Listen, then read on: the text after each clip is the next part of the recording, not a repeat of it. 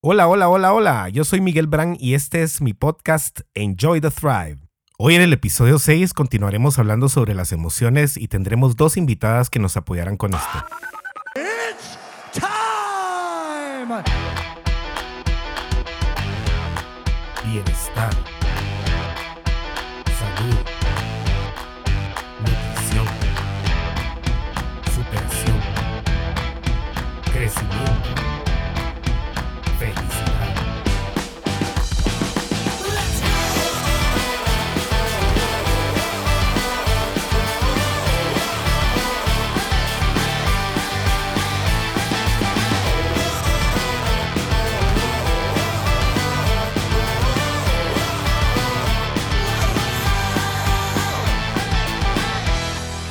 Bienvenidos a este sexto episodio de Enjoy the Thrive. Gracias por estarme escuchando y compartiendo mi podcast. Por favor, no dejen de enviarme sus sugerencias y comentarios a miguel para que podamos incluir contenido que sea de interés para ustedes también. La semana pasada empezamos a hablar de las emociones y las diferenciamos de los sentimientos. Vimos que las emociones surgen naturalmente en el ser humano y los sentimientos tienen más que ver con el significado que le ponemos a esas emociones. Empezamos a ver también algunas técnicas para trabajar mejor nuestras emociones, comprenderlas y así poder responder de una mejor manera a ellas, asignándoles significados o creencias que nos beneficien en lugar de perjudicarnos. Hoy después de nuestra entrevista continuaremos con estas técnicas. Espero que les sirvan y que puedan utilizarlas desde hoy para trabajar de mejor manera sus emociones. Hoy tenemos de invitadas especiales a dos personas que mediante mi observación he podido ver que controlan muy bien sus emociones, que tienen una alta inteligencia emocional.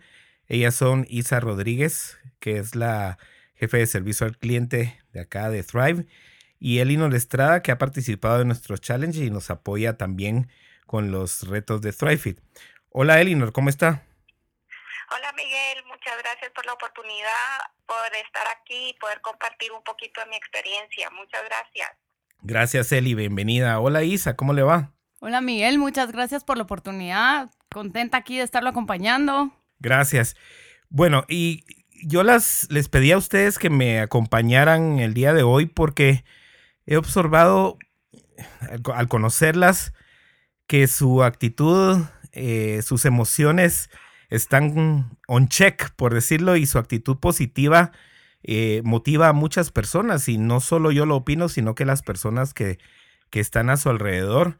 Y por eso pedí que me acompañaran. Elinor, ¿cuál ha sido la clave en su vida para tener bajo control sus emociones? Principalmente considero que ha sido el chance a poderme conocer a mí misma, a poder comprender un poco de lo que es mi temperamento, y definitivamente eh, un apego muy eh, relacionado a lo que es la espiritualidad. Ese desarrollo de conocerme y de saber que hay un ser supremo que me ayuda, creo que es la base para tener un poco más de conocimiento y el manejo de las emociones. Entonces, por decirlo así, es, son dos puntos claves, el conocerse y saber en dónde está usted y la fe que tiene. Así es, Miguel. Me lo, me lo describió muy bien, muchas gracias. Isa, ¿qué nos puede decir de esto? Para mí, una de las, creo que la mayor forma como yo logro manejar mis emociones es no me tomo las cosas personalmente. He aprendido poco a poco que mientras más se va tomando uno las cosas pensando, esto me lo hicieron por esta razón o a propósito, o tratar de buscar una intención detrás de las cosas, las cosas se vuelven personales y resulta que muchas veces, es más, la mayoría, el mundo no gira alrededor nuestro. Entonces, si logramos salir de esa burbuja donde todo es por nosotros, vemos las cosas desde un punto de vista como exterior y mm, podemos manejarlas de una manera más sensata. O sea que básicamente es despersonalizarlas. Sí, yo lo describiría así. Buenísimo. ¿Y cuál ha sido, Eli, su mayor reto en el que tenga que utilizar su inteligencia emocional? Eh, un reto que pueda inspirar a otros a salir adelante, sabiendo que dependiendo del significado que le asignen a sus emociones, es la forma en que pueden seguir creciendo.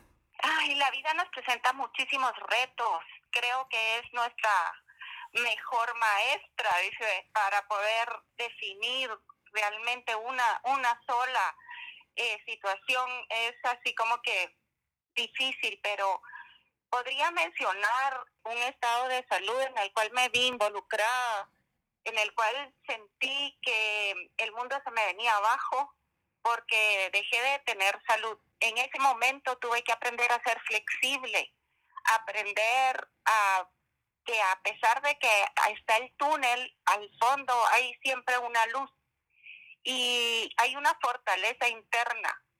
Y dependiendo de cómo nosotros aprendamos a ver las situaciones, conforme nosotros aprendamos a manejar esas creencias, aprendamos a manejar esas historias de esa forma, nosotros vamos a aprender a ir viendo esa luz al final del túnel en cualquier situación que la vida nos proponga, en la cual nosotras tengamos que aprender a sacar fortaleza, aunque no sea difícil. ¿Y qué emociones sentía y qué significado le dio? Cuando estuve en esa situación de salud bastante comprometida, las eh, emociones que viví, eh, podría mencionarle depresión, ansiedad.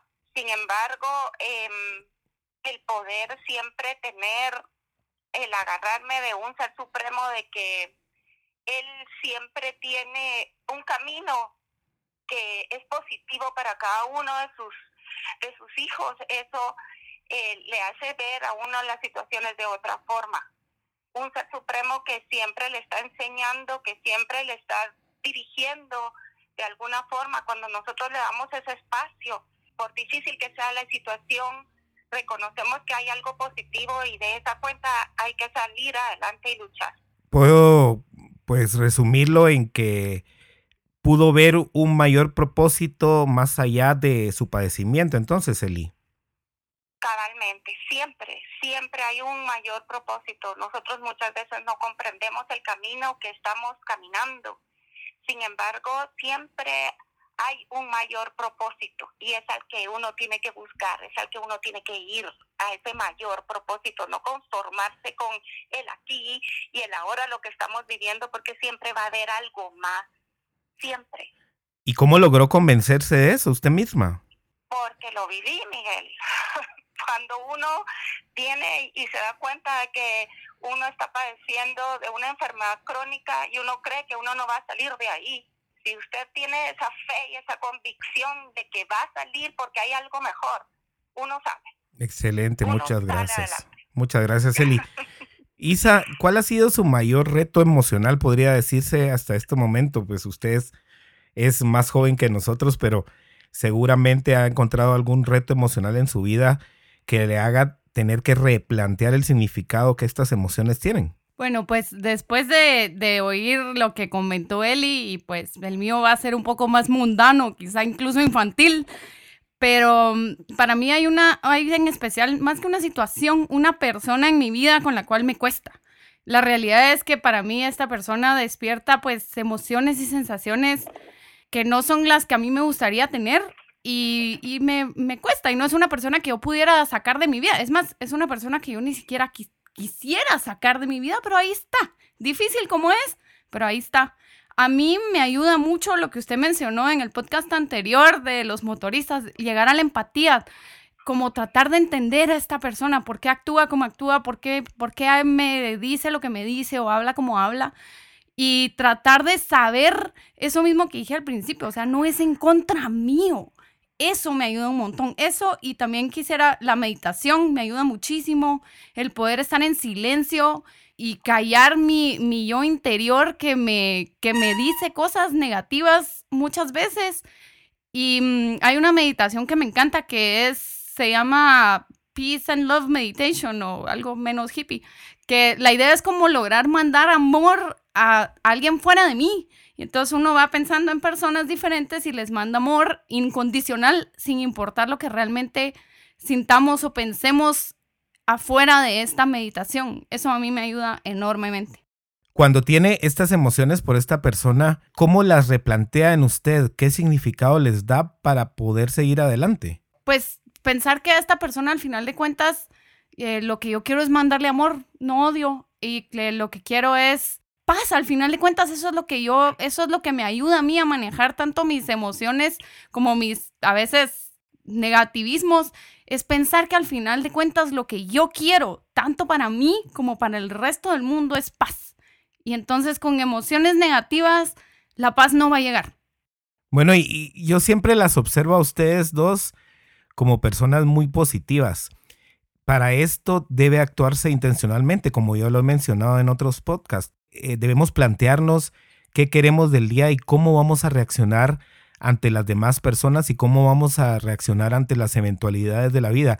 Elinor, ¿cómo se prepara usted cada día para dar lo mejor de sí y tener una estructura emocional que le apoye en su vida? Definitivamente está lo que es la meditación, la oración diaria y el ver todo el tiempo, me esforzo en la mañana a ver cinco cosas positivas que me rodean. Ser humilde ante toda la creación, el ser sumamente agradecida por cada una de las cosas que me rodean. Eso me hace replantearme todo el tiempo el agradecimiento que yo tengo que tener al estar viva y al poder actuar, al poder compartir con tanta gente querida. También es, siento yo que me ayuda muchísimo el forzarme a que siempre tengo que buscar el lado positivo de cualquier situación que se me presenta. De cualquier cosa, yo siempre lucho por ver el lado positivo de lo que se me presenta. Y ante lo que se me presenta, siempre mostrar el agradecimiento eso siento yo que es el motor que me mueve, no solamente en el, eh, durante, eh, cuando uno se despierta, sino en el constante vivir del día. El, el, agradecimiento, Miguel, el agradecimiento es lo que me, me mueve mucho. Gracias, Eli. Y en el caso suyo, Isa, yo siempre la miro con una sonrisa, siempre dispuesta a dar lo mejor, siempre dispuesta a ayudar, siempre algo que la caracteriza a usted es que siempre veo cuando usted aboga por otras personas tratando de, de, hacernos ver que quizás no es la forma en la que estamos pensando, la forma en la que otras personas actúan. Y esto le ha llevado a usted a tener una sonrisa siempre y, a, y por eso es que es, está, creo yo, en el puesto indicado aquí en Thrive, porque esa sonrisa que le da a nuestros clientes le caracteriza todos los días. ¿Cómo se programa o cómo intencionalmente llega a esto cada día? Bueno, pues también compartiendo lo que dijo Eli, la meditación y la oración para mí son muy importantes. Em, son lo primero que hago en la mañana. Bueno, no lo primero, pero entre las primeras cosas que hago en la mañana es eso. Meditar, eh, rezar, sobre todo ponerme en las manos de Dios. O sea, sí digo, mi día es tuyo, guíame. Y eso me ayuda un, lo que no está escrito. Y otra cosa es que sí me esfuerzo por, no es ver lo positivo, no es tanto como lo que dijo Eli de ver lo positivo en cada situación, sino esforzarme por ver las cosas positivas que me suceden. No es que en cada situación hay situaciones que son malas. O sea, no hay como pintarlas de, de celeste. Pero hay otras que no.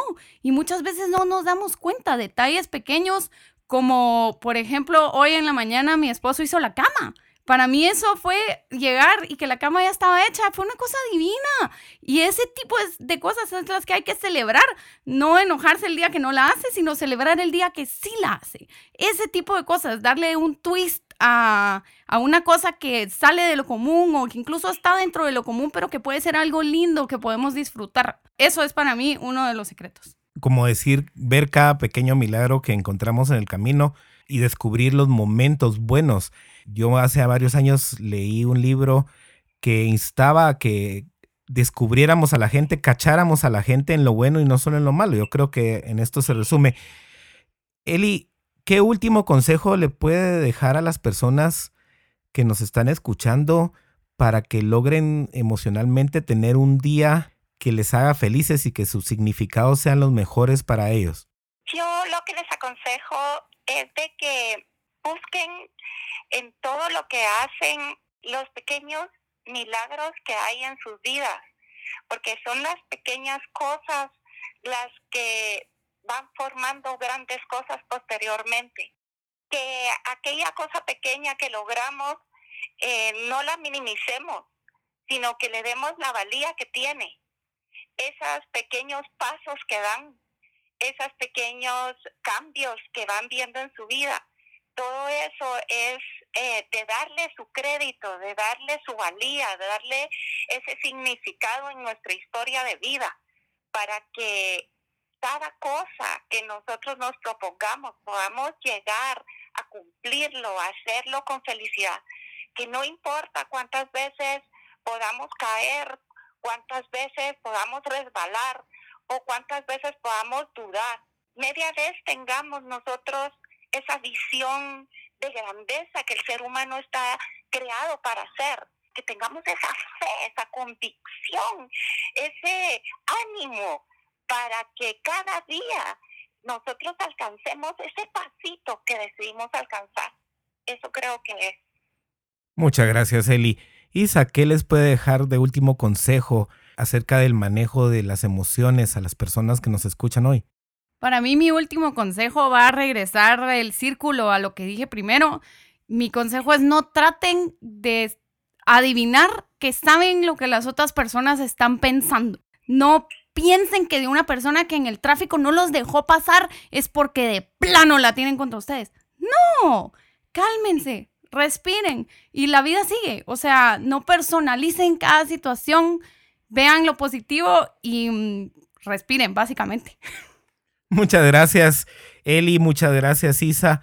Eh, les quiero agradecer que hayan aceptado esta pequeña entrevista y que estoy seguro podrá aportar muchísimo a la vida de los demás, de las demás personas que nos escuchan.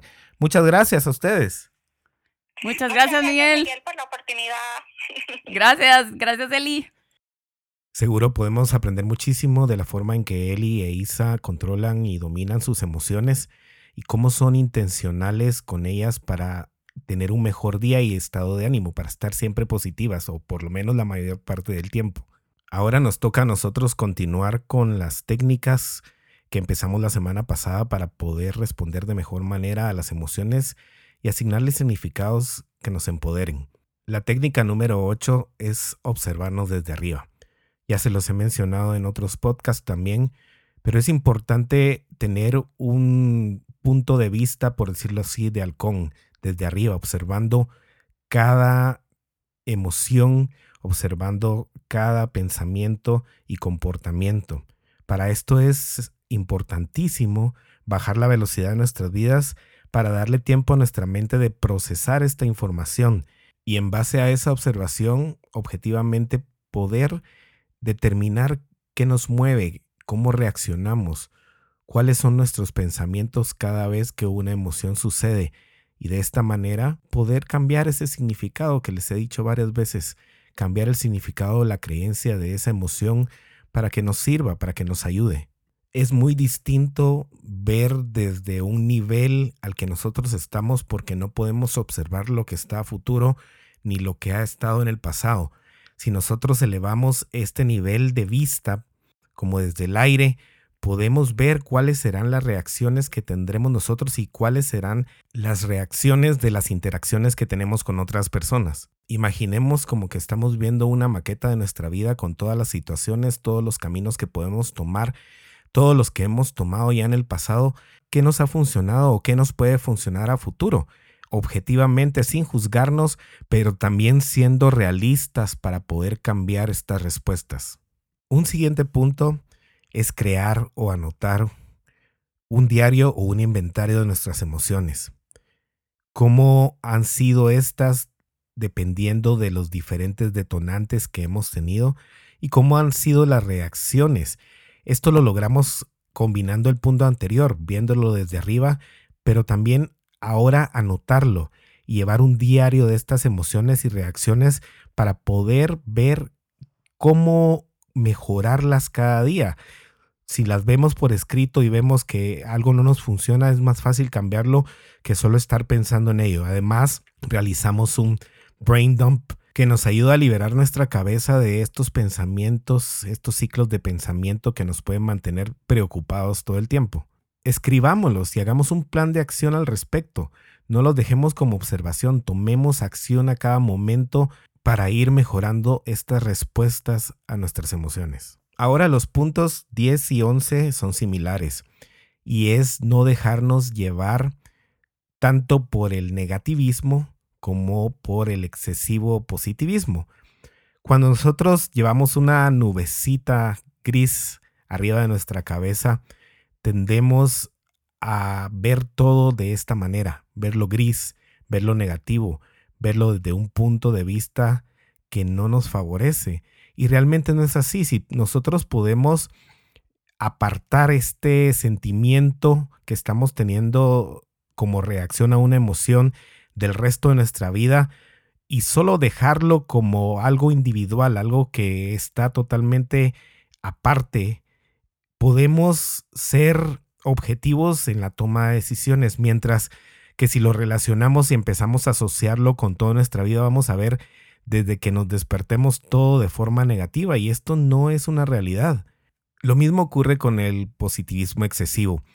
A veces cuando tenemos rachas muy positivas, si no nos detenemos a pensar en nuestras acciones y en nuestras decisiones, pueden estas ser muy impulsivas y llevarnos al final a algo que no nos empodera o nos favorece también. Y puede relacionarse con todo en la vida, pero por ejemplo cuando vemos que hay ofertas en algún lugar y es muy positivo para nosotros porque queríamos algo que ahora está en oferta y nos dejamos llevar, tal vez compremos un montón de cosas que realmente no están a nuestro alcance en este momento o por lo menos no está a nuestro alcance comprarlas al mismo tiempo.